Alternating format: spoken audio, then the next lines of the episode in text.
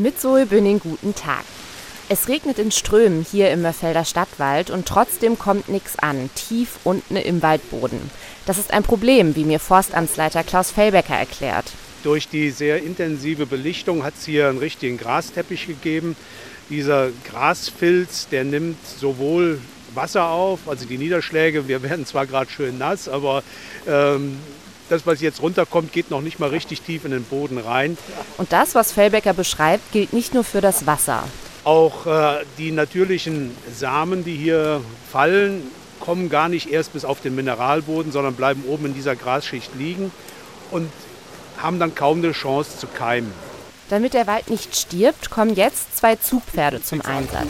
Hinter mir hört man sie schon schnaufen. Hengst Torri und Wallach Varus sind zwei dunkle, muskulöse Zugpferde mit weißer Mähne.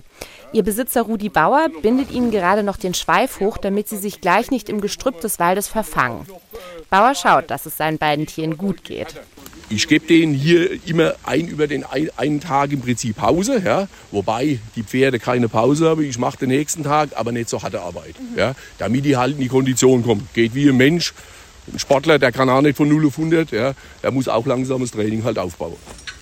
Die beiden Pferde haben einen schweren Pflug hinter sich gespannt, mit dem sie den Boden aufreißen sollen. Im lockeren Waldboden kann das Wasser besser versickern und Baumsamen, die herunterfallen, haben eine bessere Chance zu keimen.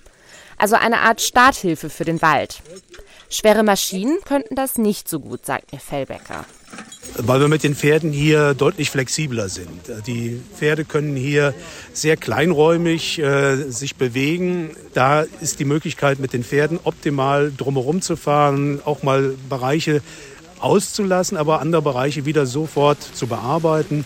Die beiden Pferde, Tori und Varus, die sonst Hochzeitskutschen ziehen, werden hier im Mörfelder Stadtwald noch die nächsten drei Wochen im Einsatz sein. Bis zu sieben Stunden können sie arbeiten und das bei Wind und Wetter. Mir ist es hier aber definitiv zu nass. Ich gehe jetzt zurück ins Trockene. Das war Zoe Bünning aus Mörfelden.